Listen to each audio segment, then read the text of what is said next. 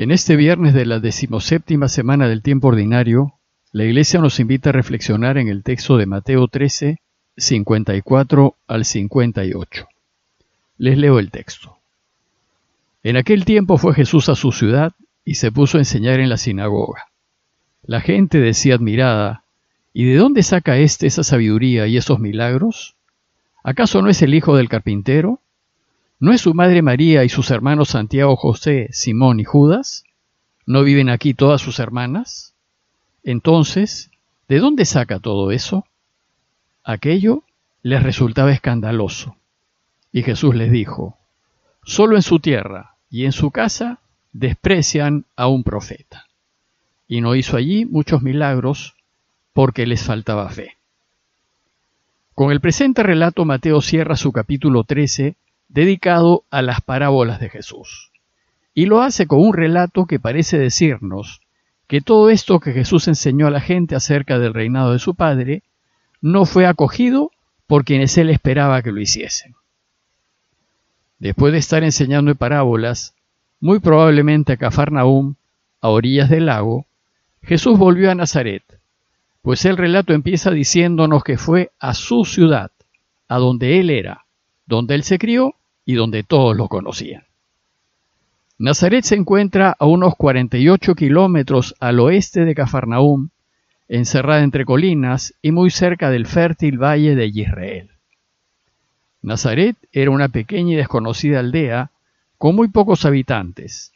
Se estima que tendría entre 30 y 50 familias reunidas en clanes familiares en donde sin duda todos se conocían. Y como todo pueblito de la época, tenía su fuente de agua y su pequeña sinagoga.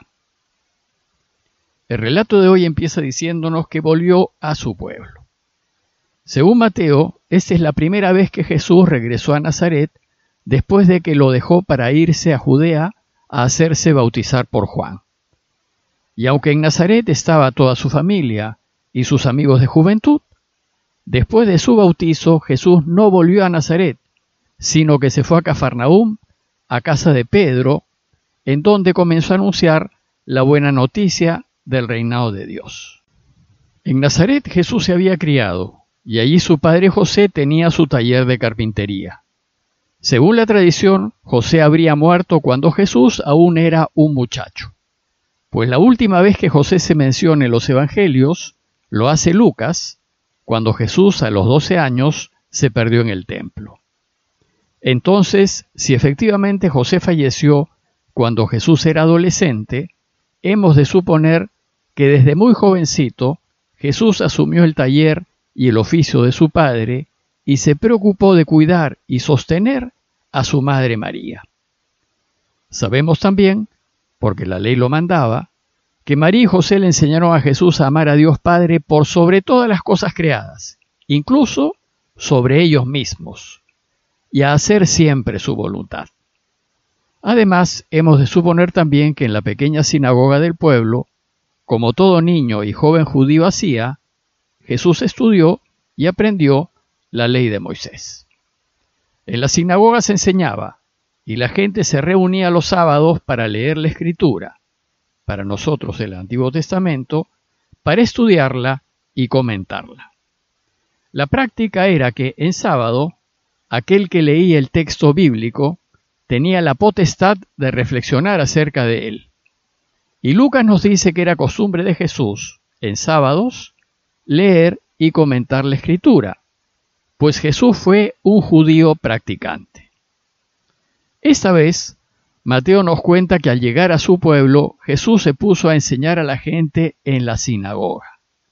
Es decir, al volver a Nazaret, Parece que Jesús retomó su antigua costumbre de leer la escritura y explicarla.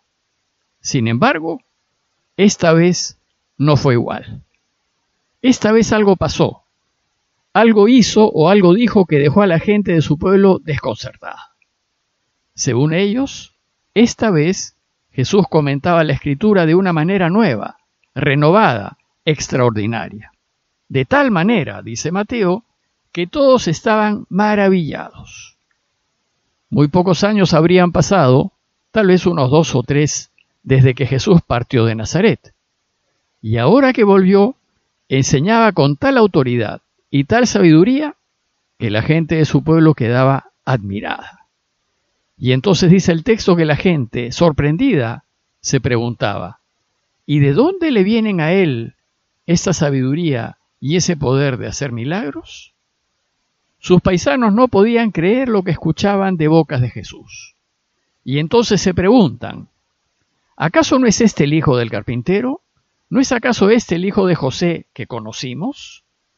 Y su madre no es la que llama María. A María la conocemos todos, pues es del pueblo y aún vive entre nosotros. ¿Y no son hermanos suyos Santiago, José, Simón y Judas? ¿Y acaso no viven entre nosotros todas sus hermanas? Ya comentamos en alguna ocasión anterior que la palabra hermano o hermana no necesariamente significa hermano de sangre, hijos de los mismos padres. Podría muy bien designar a algún pariente, familiar o miembro del mismo clan. Pues todos los miembros del mismo clan se llamaban entre sí hermanos, de manera que hermanos podría significar también tío, primo, sobrino, en general pariente. Además dijimos también que en arameo hebreo no existía la palabra primo. La Iglesia Católica siempre ha entendido que Jesús fue hijo único, pues al reconocerlo como Dios, afirma claramente que es único, y entiende aquí que la palabra hermanos se refiere a parientes. Entonces, al escuchar a Jesús, la gente desconcertada se preguntaba, ¿y de dónde le vendrá todo esto? El desconcierto de la gente se debió a que hubo un cambio muy significativo entre el Jesús de antes de su partida judea y el Jesús que ahora tenían enfrente. Ese desconcierto es uno de los argumentos que usa la teología actual para afirmar que Jesús, durante su infancia y juventud, fue un hombre total y absolutamente normal, que nada lo distinguió de los demás y que durante su infancia y juventud nada hizo que demostrase que él era el Mesías. O como dice la carta a los Hebreos en 2.17, tuvo que asemejarse en todo a sus hermanos. Y en 4.15 añade, fue probado en todo igual que nosotros, excepto en el pecado. Entonces podemos afirmar que hasta que tuvo más o menos unos 30 años, Jesús vivió en el total anonimato y en la discreción, haciendo lo que cualquier joven adulto hacía. Y nada hizo en esos años que demostrase que él era el Mesías. Por eso Mateo nos dice que este nuevo comportamiento de Jesús era para ellos un motivo de escándalo. Pero escándalo no en el sentido de comportamiento moral cuestionable, como se entiende hoy, sino en su sentido griego, de sorpresa y desconcierto, como si te quitasen el piso o si se desvaneciesen tus seguridades. El relato termina con unas palabras de decepción por parte de Jesús. Entonces les dijo, un hombre es despreciado solamente en su pueblo y en su familia.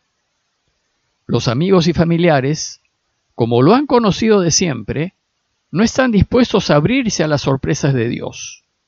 No están dispuestos a, aceptar que Dios se puede expresar de la manera que quiere y cuando quiere. No están abiertos a la posibilidad de un cambio, a que se muestre de manera distinta como siempre lo han conocido. De hecho, Juan el Evangelista en 7.5 nos dice, que sus hermanos no creyeron en Jesús hasta después de su resurrección. La resurrección los hizo cambiar. Es de mencionar que después de Pentecostés, Santiago, uno de los parientes aquí mencionados, terminó siendo responsable de la iglesia en Jerusalén. Mateo concluye el relato diciéndonos que no hizo en Nazaret muchos milagros a causa de la falta de fe de esa gente. Los milagros de Dios están íntimamente relacionados a la fe en Él. Si no creemos que Él puede hacer milagros en nuestras vidas, entonces no hará ninguno. En conclusión, a la luz del texto evangélico que hemos comentado, los invito a reflexionar en la posibilidad de cambio que toda persona tiene. y en la necesidad de dejar de lado las etiquetas que ponemos a las personas, confinándolas a representar siempre la etiqueta que las define. Los invito a reflexionar en la posibilidad de cambiar que todos tenemos, en la posibilidad de convertirnos, de proceder de manera distinta y de no tener que ajustarnos a las imágenes físicas que los otros se han hecho de nosotros. Todos nos podemos dejar invadir de tal manera de Dios que no solo hablaremos de Él con sabiduría, sino que hasta haremos milagros en su nombre. Si nos dejamos invadir por Dios, Él hará el extraordinario milagro de hacer de nuestras vidas vidas dedicadas completamente a hacer la voluntad de Dios. Pidámosle pues a Dios que nos convierta el corazón, para que confiemos en que con Él podemos cambiar para bien y para que podamos confiar que los otros pueden también cambiar y ser distintos y ser mejores. Parroquia de Fátima, Miraflores, Lima.